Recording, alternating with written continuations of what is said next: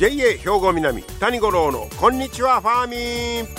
この番組は元気笑顔そして作ろう豊かな未来 JA 兵庫南がお送りします。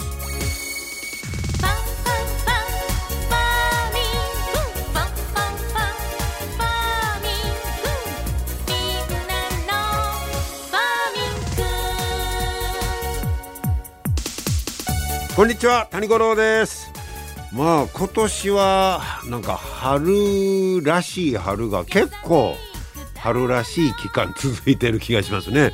最近はなんか春と秋がものすごい身近なったように思うんですけどまああんまり暑すぎもせず、えー、過ごしやすい感じやなあいう日が結構続いててありがたいなと思うんですけど本来はこんな感じやったと思うんですけどもね。皆さんお元気でしょうか。さて明日は七十二校では蚕起きて桑をはむという日になります。卵からあ孵化した蚕が、えー、桑の葉を食べ始める頃。シャキシャキシャキシャキ言うんですかねあれ僕小学校の時かいなあのみんな大体宿題で桑の葉取ってこいよ言うてで高砂のあれどっかやな桑の大きな木が生えととこ行ってみんなで取りに行ってほいで味覚糖のカンカンかなんかの中へ蚕入れて夜中になったらこれが食べる音がよう聞こえんねあれね。シャキシャキシャキシャキあれなんか懐かしいな。あのやってやっぱり実験でやったら一生覚えてるね。えー、なんか、えー、蚕言うて、ほいでそれがまた、眉なって、モスラみたいになっていった。あの変化がおもろかったね、あれ。えー、そんな思い出しますけどもね、えー、明日はそんな貝、えー、明日やね、えー、蚕を着て桑をはむ。ね、えー、そんな日になります。さて今日はですねまあウクライナの侵攻でいろんな影響がいろんなとこに出てますけど、えー、実は、えー、国内の農業にも影響が出始めているという記事がこの間出てました。で農業に関してはまあ何に出てんのんか化学肥料の原料が入手しにくくなってるということです。これ具体例としてねこれ埼玉県の農家の方結構あの大きくやってるんですけど取引先から6月に化学肥料の値段を倍にすると言われた使う量を考え直さないといかんな言うて倍ですよ一気に。でえー、っとねここの方なんかはそれやったらいうことで化学肥料の量を減らして堆肥とか有機肥料の割合を増やしていこうということなんですけどやっぱり効き方が違うたりですね。あと手間も増えてくるということでそう簡単にパッと切り替えるのも難しいと。でここの埼玉県の農家の方なんかは肥料がだいたい生産コストの10%から15%を占めてるからこれが倍になったらえらいことですよね。で言うてますわ農薬や燃料を含めてコストばかり上がっているけど作った商品がなかなか値上げできないと。こういう現状があるみたいです。で日本はこの化学肥料の原料ほとんど輸入に頼ってるということです。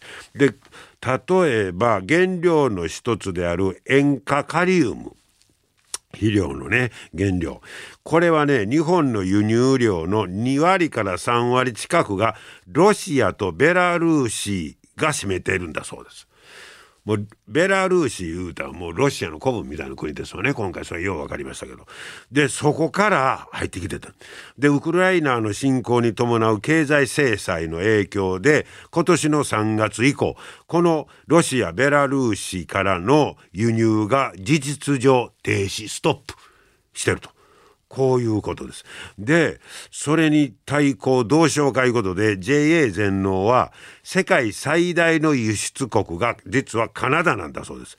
で、そこからの調達を増やすなどして対応してるんですけど、えー、他の輸入国も同じこと考えてるから、で、まあ、たら値段が今度、もうそれはカナダさんお願いしますわいうなったらもう取り合いになるから値段がまたそこはそこでボーンと高騰しているとこういうことです。で特に需要の高まる秋に向けて必要な量を確保できるかどうかが最大の課題。とまあそういう今はとこまでなってるということです。で、えー、政府が、えー、っとね、緊急対策で、えー、肥料の原料について調達国の多角化支援いろんな国からね、調達してくださいよ、いうことで、そういうのを、まあ、支援しますよって出したんですが、これはこれで、あ、そうですか、じゃあいろんなとこから取り寄せましょうという話がスッといくんかいったら、声がいかへん。それはどういうことか言うたら、化学肥料の原料となる天然鉱石、石ね。これは一部の地域に偏在してるんだそうです。まあ、地球上のどこにでもあるわけやないんですよ。もう偏ってもうここピンポイントでようけ取れる。で特定の国に頼らざるを得ないんだそうです。はあ、だから原料の鉱石が取れるとこも限られてるからいろんな国からちょっとずつでそれに対して支援しますよとなんぼ国が言うてもそれができないんだそうです。難しいやほんまもう地球全体と絡みながら今はね、えー、グローバル変えたらほんまにそういうことですね。で輸入できなく事態も想定して準備する必要もあるという記事が出てましてまあそういうことに関連してこっちはこっちで愛知県の農業総合総合試験場ここがまさにその話と通ずる話でえっとねキャベツ栽培でカリウムの、まあ、肥料ですねを3分の1に減らせることをこの愛知県の農業総合試験所が確かめたいう記事があったんです。え減らせるやんと。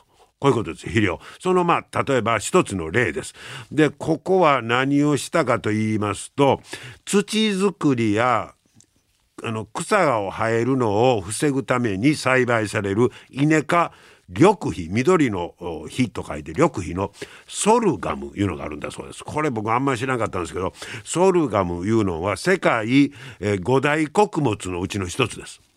でコーリャンとかあタカキビとも言われてるもんですコーリャンって聞いたことあるないう感じですけど。で信州なんかではお米の代用でお餅として食べたりもしてたらしいです。そういうソルガム。でこのソルガムをキャベツ栽培する時にソルガムをキャベツの作付け前に育ててでそれをすき込むんだそうです。そうしましたらえー、っとねこれカリカリウムか、えー、カリウムのあのこのソルガムのカリウムの吸収量が多いことで知られてるんだそうです。でその、えー緑肥緑の、肥料の肥としてこのソルガムを使うキャベツ農家は結構多いんだそうですけどこれをだから、えー、うまいことを使うとあの化学肥料なんかやる代わりにこのソルガムが肥料の代わりになるとこういう具体的に肥料を減らせる、えー、やり方いうのも、まあ、出てきてますわ。だからこれはまあそれは別にその今ウクライナから少ななったから言うてできたんじゃないでしょうけどこういうちょっとでもやっぱり肥料を少なくする、えー、そういう、まあ、テストみたいなことをいろいろもうあの前からやってたいうことでしょうね。えー、で、えー、あの草を防ぐ暴走効果ですか？それも、えー、高いし、えー、ものすごいあの使いやすい導入しやすい方法やいうことで、えー、キャベツの狩りは、え、カリウムが3分の1ぐらいに減らせるとこういう話です。えー、だからまあほんまにあのー、ピンチはチャンスでねこういうやり方に徐々にこう移行していく、えー、そしてこのやり方は長く見ても、えー、策が安定してくるんやいうことでものすごい一石二鳥というかいい方法やいうことも出てました。まあいろいろ工夫しながら、えー、本当に、えー、今まででよしや思ってたやつがいやまずいぞと言うた時にはまた新たな技術とかアイデアが出てくる、まあ、それでなんとか乗り切りたいですよね。皆様の元気生活を応援する JA 兵庫南。近畿最大級の農産物直売所虹色ファーミン。おすすめは JA 兵庫南エリアの新鮮な地元農産物。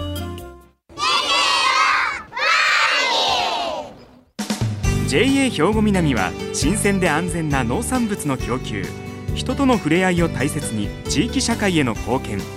人農業自然が共生できる地域社会づくりに取り組んでいきます。皆様の元気生活を応援する JA 兵庫南。JA 兵庫南谷五郎のこんにちはファーミン。さあ今日はですね今 JA 兵庫南がねあの力入れてます。大麦ね。はい、えー、こちらを今日はいろいろ紹介したいなということで野村隆之専務にお話を伺ってまいりました。聞いてください。野村専務こんにちは。こんにちは。今日はよろしくお願いいたします。よろしくお願いいたします。え今日はですね、まあ大麦全般についてお話を伺うということなんですが、はい、えー、もう JA 兵庫南では大麦はもうだいぶ歴史ありますね。作り始めて。そうですね。はい。はい、もう20年以上の歴史があります。で、あの最近はあれですね、そのまあ大麦今まではどっちか言うたらあれは麦茶の材料が主やったんですか？はいそうですね。はい、で、まあ、それ以外のものにも使っていこうと、まあ、加工品であるとか、はいはい、でその大麦自体の商品もいろいろこう開発されてるということですか？そうです、はあ、はい。もっともっとまあ消費を伸ばしていこうということもあって。そうですね。はい、あれ麦はえー、っと植え付けがいつぐらいになるんですか大体11月の初めに植え付けしますね、はい、ほうほうほう。で借り入れがはい、借りがちょうど今5月の20日ぐらいから借り入れが始まります。ちょうど今頃いうことですね。ね。はい、はい、えー、あの麦がこう綺麗にあの植わって育ってるとこ見たらなんか気持ちいいですもんね。気持ちいいですね、はい、はい、今日はその麦ぜあの本物と言いましょうか現物も持ってきていただいてるんですけどこの穂がこう上にスーッと伸びて、はい、でそれそれで取れた麦はその今までは麦茶が専門やったんですが、はい、今日ちょっと、えー、手前にあるのが兵庫県産。これは米の粒の麦と書いて米粒麦いうんですか？はいそうです。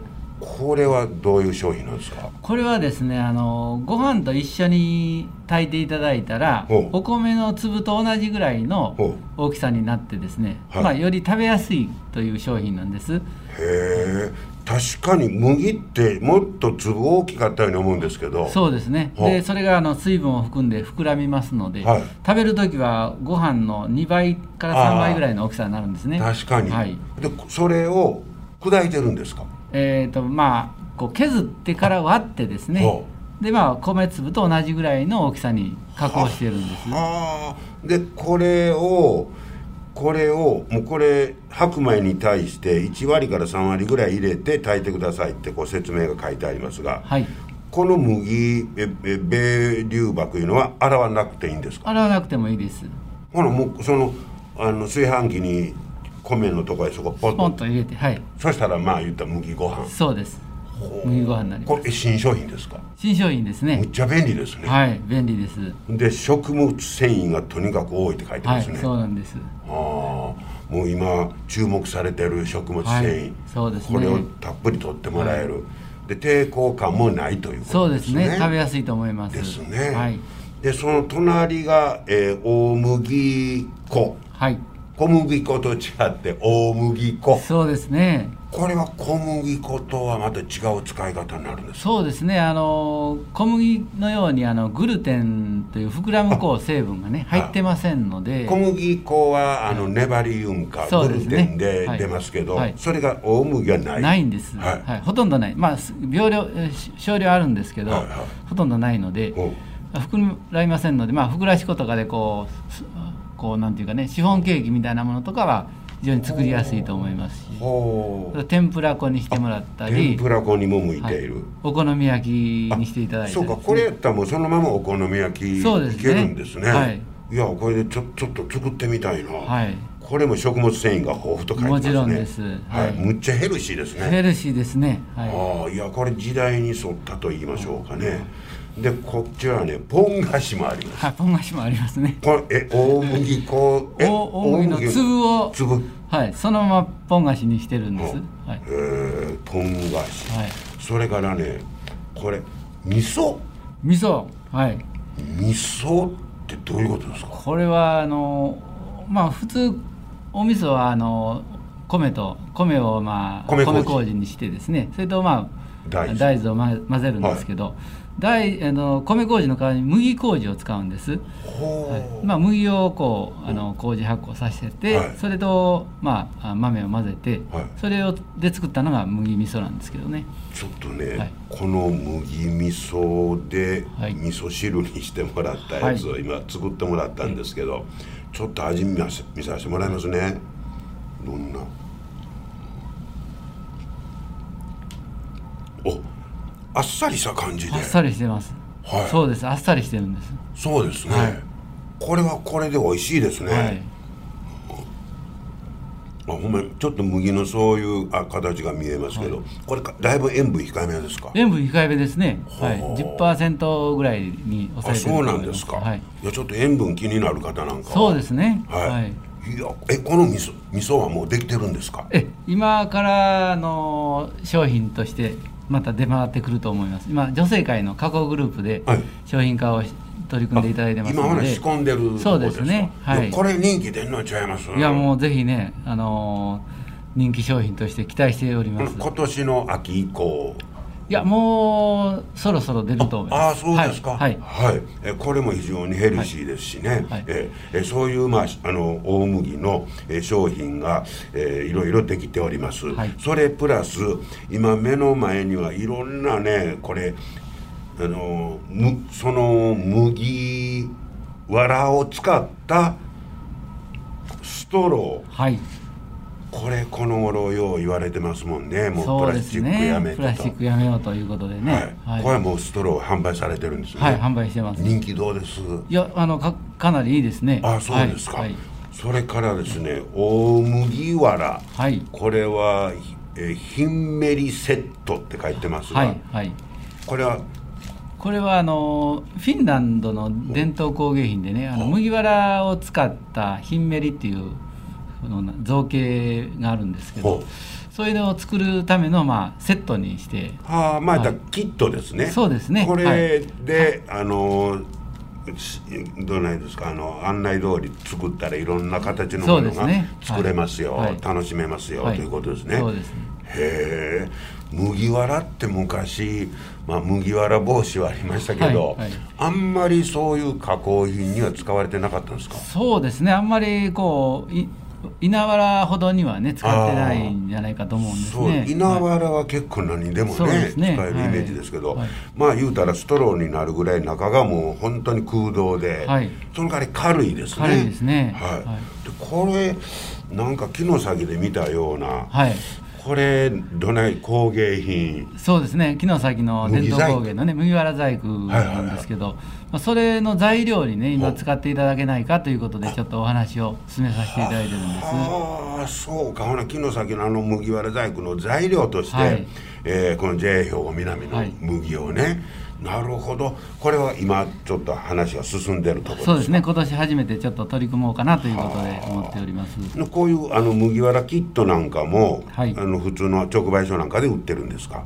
そうですね。はい、そうですか。いやこれは楽しい。またあの麦の可能性がどんどん広がっていきますね。はい、そうですね。はいえー皆さんにもぜひ、はい。えーこの大麦、えーいろんなあー食べ方そしてその藁を使ったね、えーこういう楽しいキット大いに利用していただいてで麦の生産がまたどんどん伸びていくと嬉しいですね。そうですね。はい、はい。本当にそう思います。はい、はい。えーいろんな麦大麦について、えーお話を伺いました。どうもありがとうございました。ありがとうございました。よろしくお願いいたしますはい、えー野村専務にねお話を伺いました、えーこのねあの麦味噌なんかもあの大麦は吸水性がええということで3ヶ月で仕込みが終わるんだそうです。だからまあ米あの大豆で普通に米麹で作るよりかなりこうサイクル短くだから年中ずっとね味噌は、えー作れるという話でした。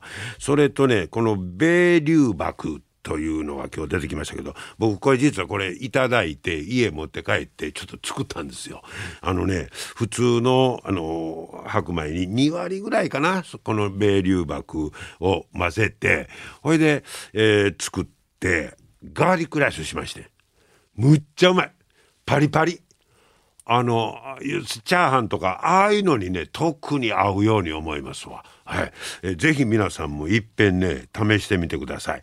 え、そんな大麦、えー、そして麦わらを使った商品いろいろ出てますよ。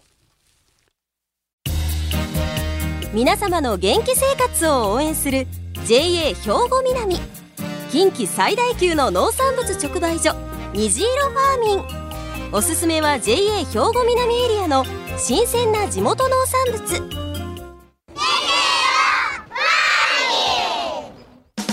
JA 兵庫南は新鮮で安全な農産物の供給。